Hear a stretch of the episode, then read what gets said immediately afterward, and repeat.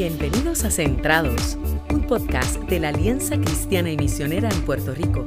Espacio donde escucharás conversaciones que ayuden a la iglesia a mantenerse enfocada en la verdad del Evangelio de Jesucristo.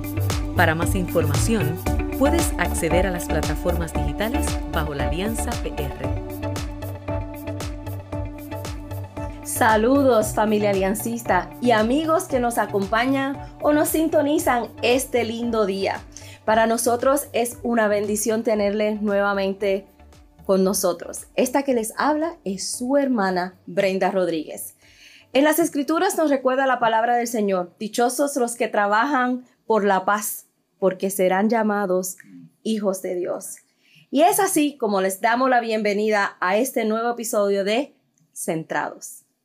Me acompaña nuevamente nuestro superintendente Javier Gómez. Hoy continuamos con el tema de esta temporada Vida a todo dar. En el episodio anterior hablamos sobre los ritmos saludables para una vida a todo dar. Eh, un tema muy interesante que nos dejó pidiendo más. sí, sí. Eh, hablamos así por aquello de recordar un poco de bajar revoluciones de la prisa, ¿verdad? Cómo, la prisa se convierte en este ritmo no saludable para nuestras vidas. Y también hablamos de la importancia de, del descanso, ciertamente. Pero hoy, eh, como vamos a estar hablando toda esta temporada sobre ese tema de la vida a todo dar, vamos a estar hablando sobre los tres enemigos naturales de una vida a todo dar. Bienvenido, pastor. Gracias. Gracias, Brenda. ¿Cómo está? ¿Cómo se siente hoy? ¿Cómo ha estado? Estamos muy contentos de estar acá. Eh, igual como estarán todos eh, con, muchas cosas en el plato, pero creyendo que estamos haciendo lo que Dios quiere cuando eh, comunicamos otra vez este mensaje que estamos llamados a, como iglesia, en esta hora tan difícil, una y otra vez estar comunicando. Y me encanta que tengamos esta herramienta para hacerlo. Sí, de verdad que a mí me emociona cada vez que nos podemos reunir y tener conversaciones y saber que al otro lado de esta cámara hay hermanos y hermanas escuchándonos eh, y de alguna manera Dios va a estar ministrando la vida de ellos como lo ha estado haciendo con la nuestra, ¿verdad? En, en estos episodios. Tengo una pregunta porque cuando veo el tema de tres enemigos naturales para que podamos vivir esa vida a todo dar, eh, ¿cuáles son esos tres enemigos de la vida a todo dar? Sí. Eh, y, de dónde sale que son tres? sí. Bueno, la verdad es que cuando me acerco a todo lo que es la temporada de este podcast y el tema de vida a todo dar, casi lo que estuve pensando es qué yo le hablaría a alguien o cuáles serían los temas que hablaría con alguien a quien quiero disipular. Hmm y en mucho sentido alineándonos con todo lo que está ocurriendo en el distrito, con una cultura de discipulado y todo eso. Eh, de momento ponerlo concretamente, ¿cómo, ¿cómo yo me acercaría como creyente a formar a alguien, a discipular a alguien? ¿De qué temas hablaría? En arroz y habichuelas. En arroz y habichuelas. y, y, de pronto eso es lo que estoy tratando de hacer acá, eh, eh, con la excusa que nos permite esta herramienta. Y y de, de, paso, yo hablaría de eso a alguien que estoy discipulando. Es decir, mira, ahora que tú estás poniendo tu confianza en el Señor, ahora que estás, es bien importante que tengas bien claro cuáles son las cosas que vas a enfrentar. Y uno de los pasajes que más ha hablado a mi vida sobre ese particular asunto es la parábola del sembrador. En Mateo 13, Marcos 4. Eh, de hecho, es una de las parábolas que aparecen en tres evangelios. Y yo creo que con mucha razón. Creo que Jesús eh, nos está dando una parábola acerca de las parábolas. ¿no? Nos está dando eh, una enseñanza acerca del tema más amplio, más grande, de qué es esta vida con Él. Hmm. Y como el maestro que es, ¿verdad? Me hizo meterme en esa parábola y, y de ahí saco eh, básicamente esta noción. Me tomó años, Brenda, hmm. verlo. Eh, y veo más y veo más hasta que finalmente digo, wow, yo veo ahí como una tremenda advertencia de Jesús eh, que yo debo en mi vida tener bien presente. Y, básicamente son cuatro terrenos.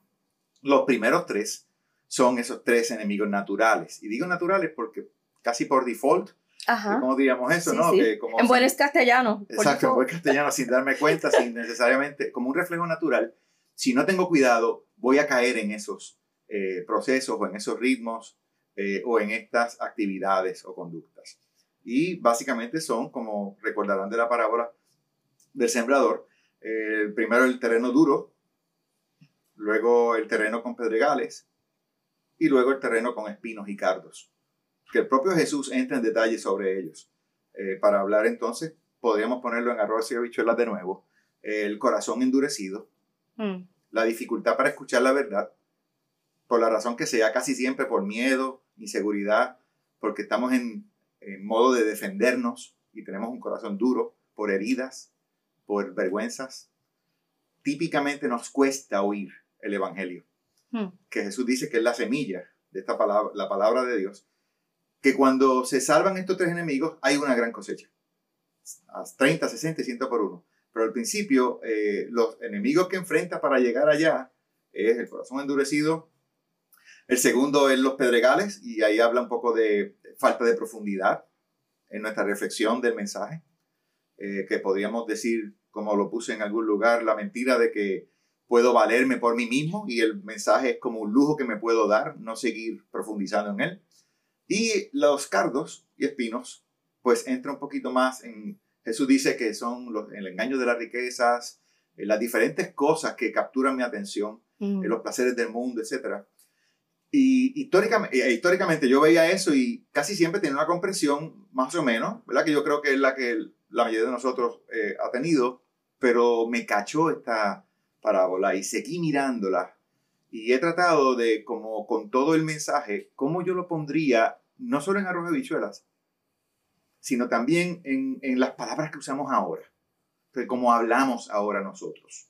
Eh, y entonces ahora yo estoy hablando de que esos tres enemigos naturales son eh, el falso yo.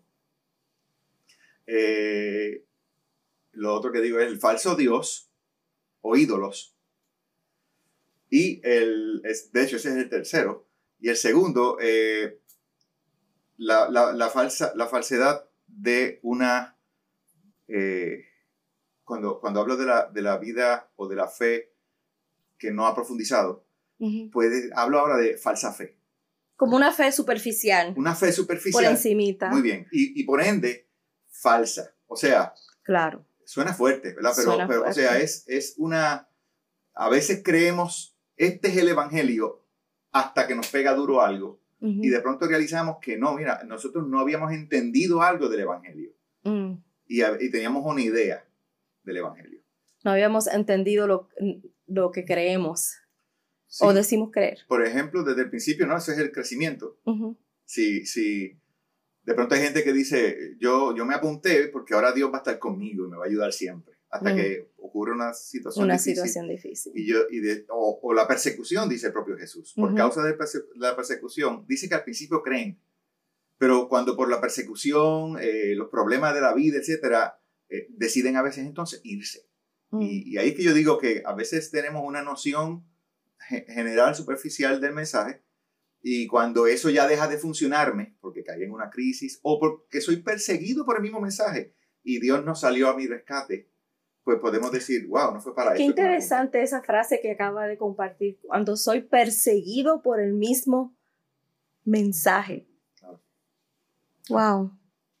Eh, abúndeme un poquito más sobre, sobre eso, el ser perseguido por el mismo mensaje.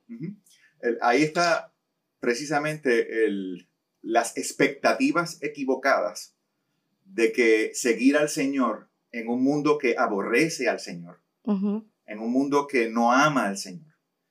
Tengamos quizá la expectativa de que ahora eh, esto de seguir al Señor está in, Hmm. y, y, que va a ser fácil y que en el trabajo todo el mundo va a decir, wow, qué bueno que ahora sigues al Señor. Sí, eh, cuando de pronto empiece alguien a decirte en el trabajo, eh, mira, di esto, exagera, pon esto otro, y tú por tus propias convicciones dices, no debo hacer eso.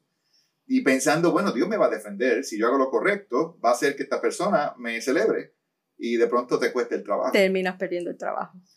O cuando te empiezan a, echar de codo, porque no, ella es la cristiana, no puede ser parte de, de, claro. de nuestra comunidad, ¿verdad? De trabajo, porque ella es la cristiana. Entonces, de una manera, los seres humanos nos gusta estar en, en, grupos, ¿verdad? Y nos sentimos marginados o es una manera. Y siempre decimos vida a todo dar. La otra vez nos preguntaba, ¿verdad? De, de eso mismo. Pero Jesús siempre hablaba con persecución. Vida a todo dar con persecución. La mejor vida de este lado del cielo con persecución. Hay algo de, de rechazo a Dios cuando nos rechazan a nosotros también que no queremos dar la impresión de que vida a todo dar es sinónimo de que todo está bien. No, para nada. Para nada. Todo lo contrario. Puede estar bien aunque no esté bien. Sí. Puede estar bien. Eh, entonces, eh, ¿qué tal si ahora nos comparte quizás eh, qué caracteriza cada enemigo? Sé que lo hablo así por encima, pero no sé si quiere profundizar un poquito más sobre qué caracteriza cada enemigo. Sí, eh, el primero, ¿verdad? Que es un falso yo, es el corazón endurecido. Y otra vez, nosotros eh, hemos sido lastimados en nuestro crecimiento, aún en casa, en nuestras casas, en nuestros hogares. Ninguno tuvo familias perfectas. Hemos tenido traumas en nuestra familia, hemos tenido a veces gente que debía cuidarnos, ¿verdad? En el cielo o en el Edén hubiera sido una familia perfecta, pero ya no. Y de pronto mm. tenemos un montón de cosas que van lastimando y lacerando, llenando de vergüenza, una situación de que se burló alguien de ti en la escuela. Eh, de pronto empezamos a decir, oye, este mundo es peligroso, yo tengo que defenderme. Hmm. Y empezamos a usar máscaras, empezamos a usar sistemas de defensa, mecanismos de defensa, y muchos de ellos eh, terminan siendo un falso yo. yo.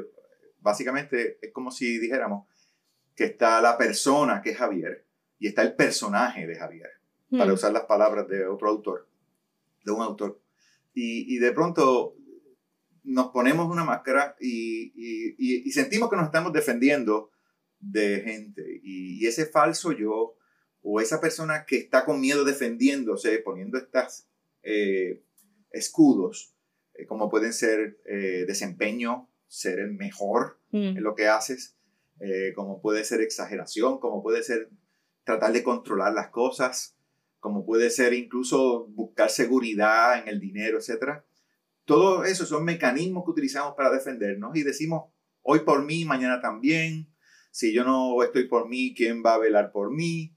Y estamos en modo de supervivencia. Y, cuando escuchamos el Evangelio, e incluso a Dios, eh, nuestra inclinación natural va a ser no tener oídos para oír, porque estamos en mm. modo de defensividad. Y cuando de pronto para colmo el Evangelio dice, que yo estoy más perdido de lo que yo quiero admitir, o que soy, eh, mi condición pecaminosa mucho más perdida o torcida de lo que quiero admitir, pues es posible que, que nos pongamos a la defensiva. Y, y, ese corazón endurecido es como un callo. Hmm. Que un, todo callo, Brenda, es, un, es piel muerta que está ahí defendiendo la que queda de tanto ser lastimado y herido. Y en muchos sentidos, si no tenemos cuidado, vamos a terminar siendo callos andantes. Que, que, parece que nos ayuda, porque otra vez este, eres el número uno, estás peleando, estás, pero impide que el Evangelio haga lo suyo, impide que tú escuches tu necesidad de Dios. Y hay gente que hoy por hoy incluso dice, mira, yo no necesito a Dios. Eso puede ser una expresión bien eh, clásica de... Sí, y, pensando en la ilustración de, del callo, eh, en mi tiempo de juventud, cuando estaba haciendo la práctica de enfermería, tuve que bregar con varias personas, ¿verdad? Que su situación en los pies tenía que ver con callos y el callo puede crecer a tal manera que deja de hacer la, la función de, de proteger y empieza por naturaleza a provocar dolor. Empieza por naturaleza a provocar solito, a provocar un dolor que a veces hay que removerlo de raíz. Claro. ¿Verdad? Y eso es lo que a veces nos, nos, nos, ocurre cuando, cuando nos vemos frente al Evangelio, que hay unas cosas que hay que arrancarlas de raíz porque siguen, no nos protegen ya, nos causan más dolor. Sí, sí. Qué interesante. Y, y, quizá para ponerlo también en una forma que, que la gente se pueda entender, ese callo eh, en el momento no se, no, se, no se, uno no lo percibe así, pero puede ser la, la, el deseo grande, de, por ejemplo, de complacer a la gente. claro, es ese, ese, deseo profundo de complacer a la gente. Ese, ese, si alguien me critica, ¡ay, se acabó el mundo! ¿Por qué? Pues porque ese es mi, mi escudo, ese es mi... Y, y, el falso yo por naturaleza es falso. Y siempre está a la defensiva. Porque como es mentira, para reforzarse tiene que estar una y otra vez defendiéndose. Porque pues no se puede tapar el cielo con la mano. Eh, va a salir la verdad, pero nosotros vivimos, tengo que gustarle a la gente. Y si no tengo que gustarle a la gente, al menos debo intimidarle. Oh, esa es la, otra, la, esa otra, es expresión. Esa es otra expresión. Es, un sentido de lo intimido, así yo estoy seguro. No me pueden lastimar. O por lo menos me van a dejar quieto. y, ven lo relevante, ven, ven cómo eh, es nuestra típica reacción y de pronto conocernos a nosotros mismos. Voy más lejos. Empezar a ver cuál es mi mecanismo de defensa para sentirme seguro en mi expresión. ¿Por qué me duele tanto que aquel me criticó? ¿Por qué estoy con tanta miedo de que no me interprete mal? Tiene que, porque entonces va a pensar de mí lo que no es. Eso es una señal de miedo y estoy protegiéndome con hojas de higuera, como Adán y Eva, hmm. aún de Dios mismo.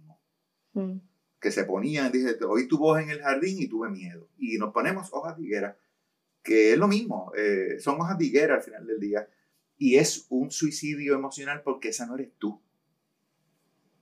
Esa no eres tú. Y cuando la gente ama a la imagen de Javier, yo sé que no me está amando a mí. Está amando mi imagen. Su imagen. Y, entonces eh, es también doloroso por eso. Y en el fondo dice, no te sientes amado, porque al final del día no te están amando a ti, están amando esa proyección que tú haces para que la gente te ame. Y todos estamos jugando el mismo juego. Entonces, si fuéramos a recapitular, sí. eh, y ese es solo el primero, ¿verdad? Ese, sí. Esto, vamos, el, el, primero es nuevamente el, falso yo, el, falso yo, el corazón endurecido. Ok. Y entonces, eh, el segundo. El segundo es una fe que escucha solo lo que quiere escuchar. Una fe que escucha solo lo que quiere escuchar. Por eso es superficial. Cuando empieza a ir un poquito más profundo, y empieza a tocar cosas que, ouch, yo no quiero ir ahí, yo quiero escuchar que Dios es mi pana, que Dios está por mí, que Dios me va a hacer, qué sé yo, pero cuando empieza a tocar que hay persecución, que va a haber sufrimiento, que, que Dios quiere trabajar áreas de mi vida que yo ni siquiera quiero que Él toque o abra, pues ahí yo, yo, no, yo no quiero llegar allá. Y mientras pueda, me quedo con este pseudo evangelio, falso evangelio, eh, porque otra vez me, me da seguridad y, me asusta que vaya más profundo. Pero a la larga eh, no aguanta agua. Mm. Cuando la realidad de la vida viene con fuerza, de pronto eso no aguanta agua y nos hundimos y nos vamos, nos decepcionamos. No fue para esto que me apunté. Mm. Y no fue que el Evangelio falló, fue mi visión del Evangelio, eh, fue mi comprensión de la fe ah, se fue de la fe. No necesariamente, quizás es que tenía una idea de la fe que mientras no tocara cosas esenciales, la abrazó. Pero a la vez que tocó áreas... Áreas sensibles, áreas... Sí. Y entonces, eh, tengo una pregunta, pero la voy a dejar para, para cuando entremos en la tercera y la última. Sí. Porque no se puede quedar solamente hablarnos de identificar estas tres, estos tres enemigos pero la pregunta por default que viene, ¿y qué hacemos? ¿Cómo trabajamos con eso? Pero vamos a la tercera. Sí, gracias. De brincar allá. El, de nuevo, falso yo, falsa fe, falsos dioses. Mm. Eh, ídolos. Eh, el, engaño de las riquezas, eh, los placeres del mundo, etc. Bien interesante porque los tres están vinculados, los tres enemigos naturales.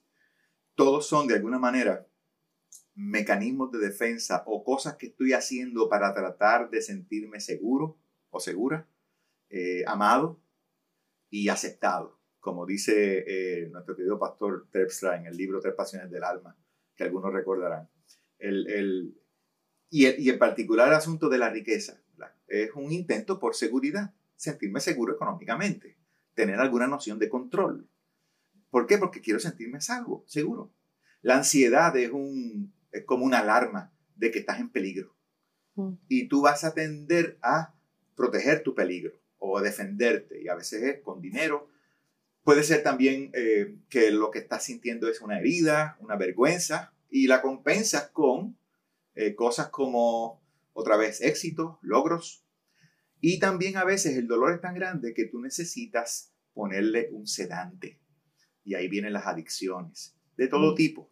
Comprar demasiado, comer demasiado, dormir demasiado, eh, tener Netflix, horas y horas en Netflix demasiado o en Hulu, donde sea son eh, eh, beber, eh, fumar, algo que me haga sentir bien por un momento, que me ayude a que no me duela tanto.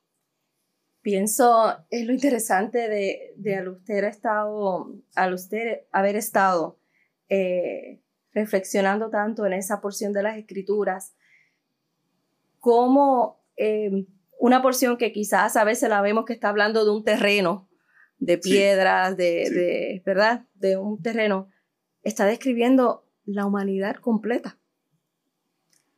El Evangelio hace eso. Porque el que esté libre pegado tiene la primera piedra, ¿verdad? Eh, es la humanidad completa. Eh, todos nos podemos ver y, yo sé que quizás usted, querido hermano, que está sintonizándonos en este día, o amigo, que quizás por medio de las redes simplemente se, topó con, nuestro podcast y dijo, mm, ese tema de vida a todo dar o estar centrados en un mundo que está tan eh, convulso, que, hay tantas cosas pasando, me interesa, voy a darle la oportunidad. Y quizás tenías una expectativa falsa de, que esto íbamos a hablarte de, de que todo está bien, de que, de que pues la vida a todo dar, lo que el mundo identifica como una vida a todo dar, incluso dentro de, la fe, ¿verdad? Que, que, todo esté bien. Y nosotros te estamos hablando de el falso Dios, el falso yo. ¿Y el falso? Eh, ay, Dios mío, se me acaba de olvidar mi Sí, es que... Eh, la falsa fe. La falsa fe. La falsa fe. Y simplemente quedamos todos desnudos frente a esta realidad ¿verdad?